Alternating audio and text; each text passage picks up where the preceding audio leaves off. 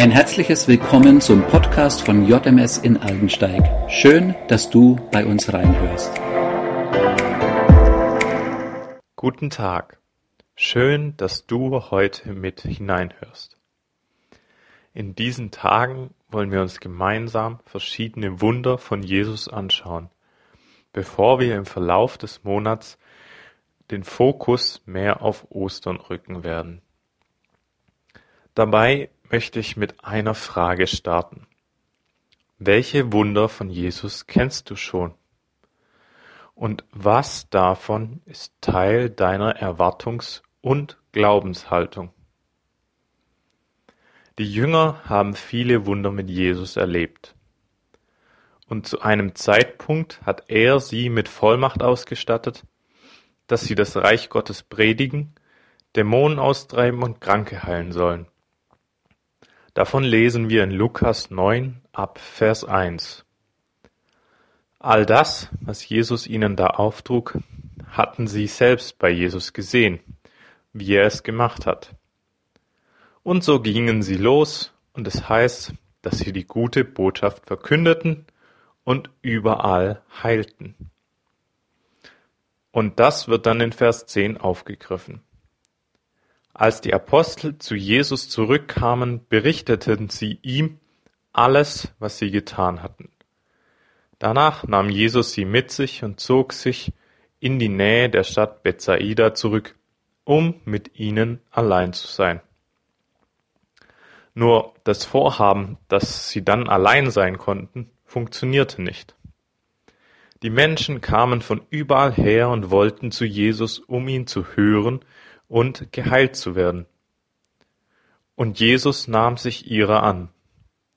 Jesus war nicht zu eng fokussiert, jetzt unbedingt mit den Jüngern allein zu sein. Er war flexibel genug, sich der Situation anzunehmen und die Chance zu nutzen. So möchte ich dich und mich ermutigen, dass wir auch flexibel und spontan die Chancen nutzen, die sich uns bieten, damit das Reich Gottes wächst. Anschließend lesen wir ab Vers 12 bis 17 in Lukas 9. Als es auf den Abend zuging, kamen die Zwölf zu ihm und sagten, Schickt die Leute fort, dann können sie in die umliegenden Dörfer und Gehöfte gehen und dort übernachten und etwas zu essen bekommen. Hier sind wir ja an einem einsamen Ort. Jesus erwiderte, Gebt doch ihr ihnen zu essen. Wir haben fünf Brote und zwei Fische, mehr nicht, entgegneten sie. Oder sollen wir uns etwa auf den Weg machen und für alle diese Leute Essen kaufen? Es waren etwa 5000 Männer dabei.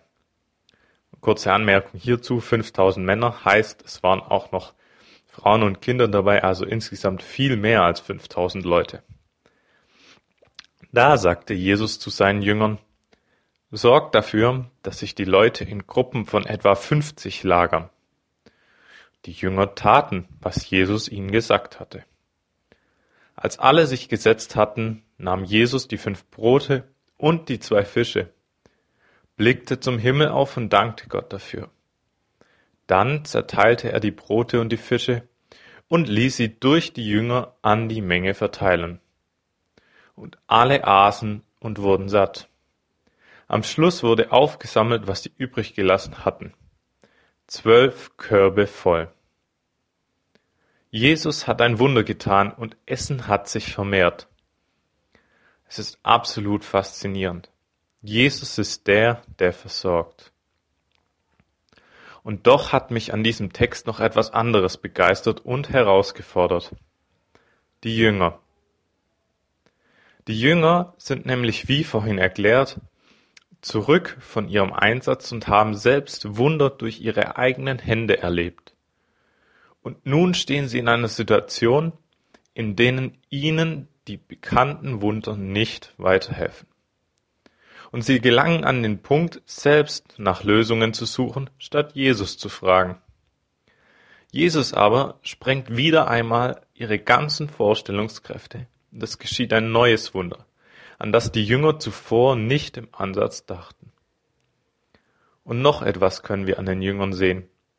Sie haben kurz zuvor erlebt, dass Jesus ihnen einen Auftrag gab und sie dann loszogen und das passierte, was er sagte. Das hat ihnen bestimmt auch geholfen, danach einfach dieses weniger an Essen zu verteilen, weil Jesus es sagte. Deshalb möchte ich dir und mir drei Punkte daraus mitgeben. Erstens. Erwarte, dass Jesus auch außerhalb dessen, was du kennst und gehört hast, Großes tun kann. Zweitens. Frage Jesus in deiner Situation, was er tun möchte.